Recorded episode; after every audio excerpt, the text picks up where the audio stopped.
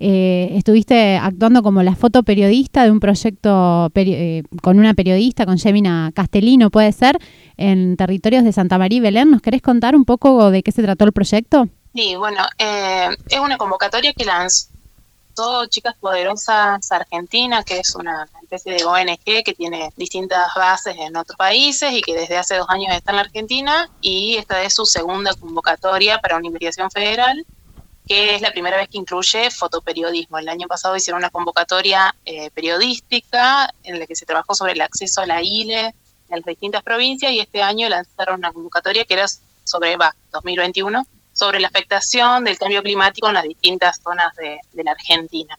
Bien, bueno, eso, el proyecto se trata de registrar en las distintas regiones del país cómo lo que a nivel mundial o global se conoce cambio climático, ¿no? Que tenemos debates a nivel del ecologismo local sobre este término, pero a nivel regional de la Argentina, ¿cómo ha impactado el cambio climático? Digamos, cómo salirnos de la idea de que el cambio climático son solamente los polos derritiéndose eh, y pensar, bueno, cómo se ha afectado a nivel regional eh, distintas áreas y, y, bueno, y ubicar quiénes son los responsables del cambio climático, ¿no?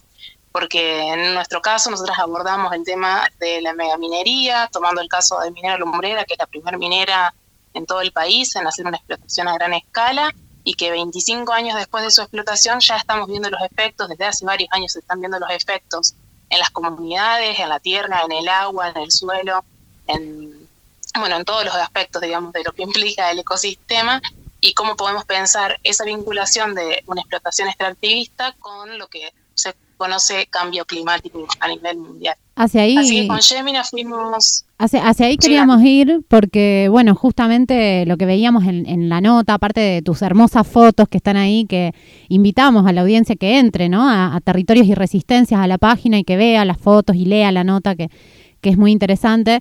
Eh, ¿Cómo vinculan, digamos, cómo pudieron ver cuáles son los impactos que pudieron ver de cambio climático, pero en particular en relación con, el extractivismo, ¿no?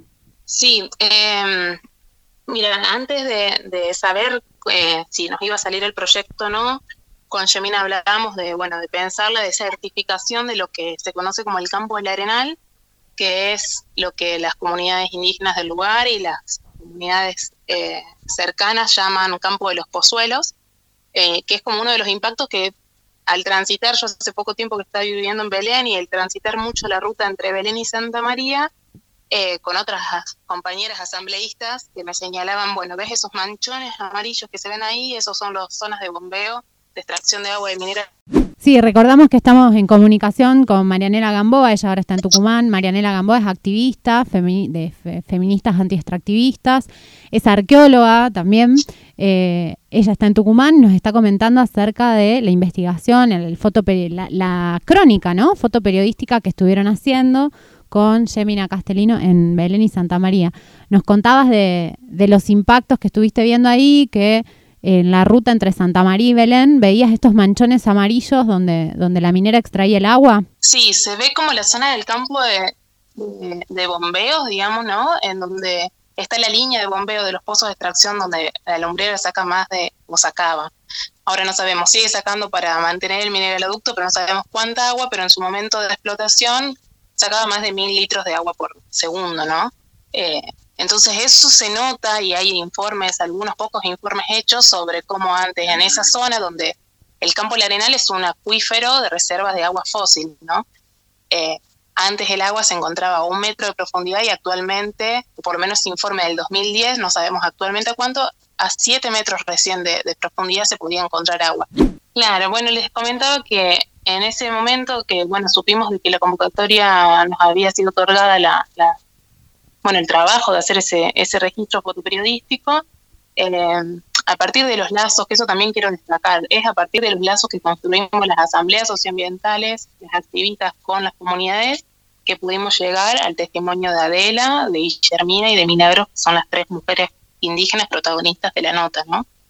Eh, a Adela la he conocido en asambleas de la Unión de los Pueblos de la Nación de Aguita y aceptó que fuéramos a su casa, lo mismo Guillermina, lo mismo Milagros, que es cacique de Toroyaco.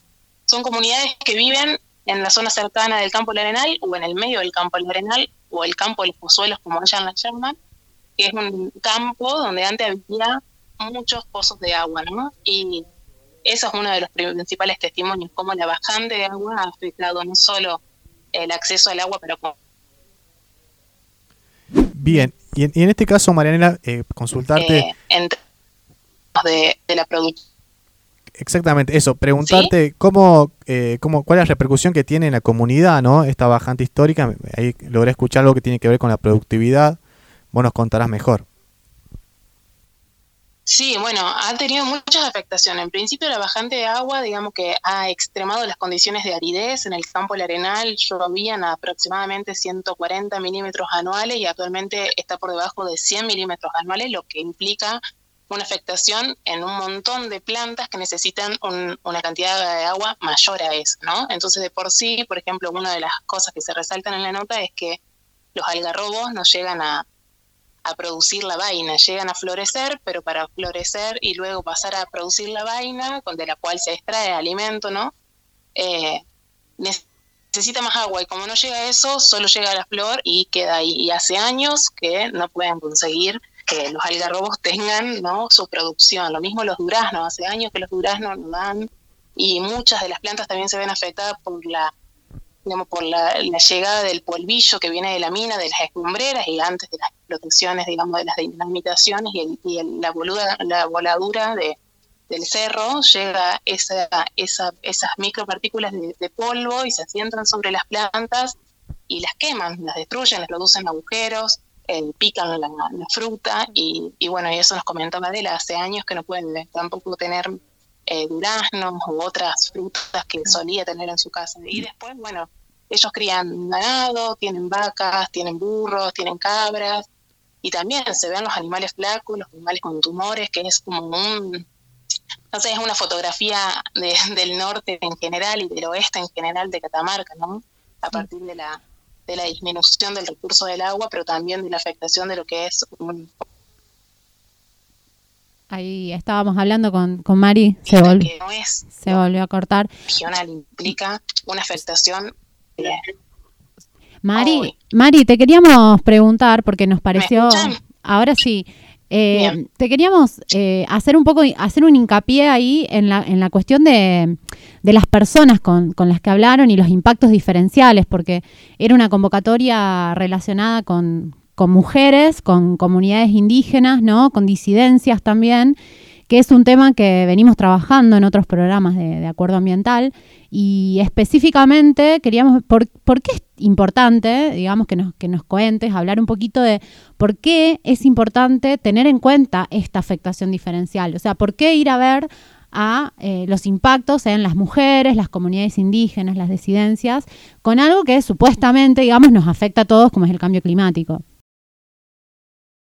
Bien, sí, yo ahí tengo como dos dos cosas a señalar que, me parecen que, hay que estar atentos, ¿no? Por un lado, que las convocatorias que se lanzan desde organismos internacionales o financiadas por organismos internacionales que muchas veces nos ponen en contradicción, en este caso la, la investigación estuvo financiada por la Embajada de Estados Unidos y obviamente sabemos que hay ciertos ítems que tienen relevancia o que generan este, bueno, ciertos acuerdos en, en, los grandes líderes políticos como es el cambio climático, la perspectiva de género, etcétera, ¿no? Sabemos que hoy eso tiene como un lugar en agenda internacional que después veremos cuáles son los costos que nos llevan a los movimientos feministas. Y por otro lado, desde una perspectiva feminista anti-extractivista, yo sí creo que es interesante visibilizar eh, cuáles son las afectaciones que las mujeres y las disidencias, que somos básicamente las encargadas del cuidado, eh, tenemos cuando, cuando bueno, somos afectadas por estas,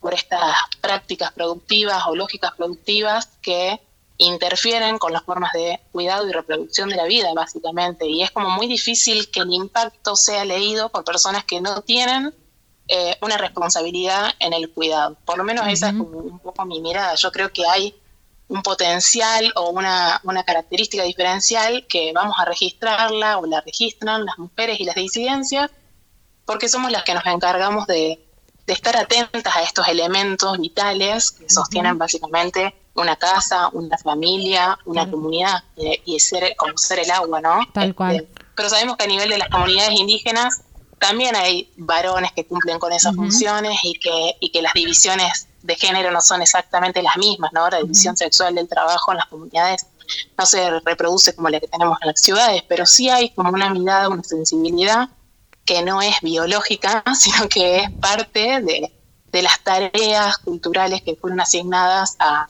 mujeres y que las disidencias por asociación terminamos también siendo partes de esas cuidadoras. Así es, bueno, tal cual, tal cual, así está, eh, está bueno lo que decís, Mari, para reconocer un poco también que, bueno, que estas agencias internacionales, que era lo primero que decís, empiezan a, a darle bolilla, digamos, a, a estos, estos sectores de la sociedad que son los que están eh, como, no, sé si interesados, pero que son los que, las personas sobre las que tradicionalmente, o, por lo menos desde hace un, tiempo con la modernidad, han recaído las tareas de cuidado. Nos parece, es algo que siempre, bueno, hablamos acá también en el programa, nos parecía importante también traer esta perspectiva feminista, ¿no? Siempre hablamos de una perspectiva antipatriarcal.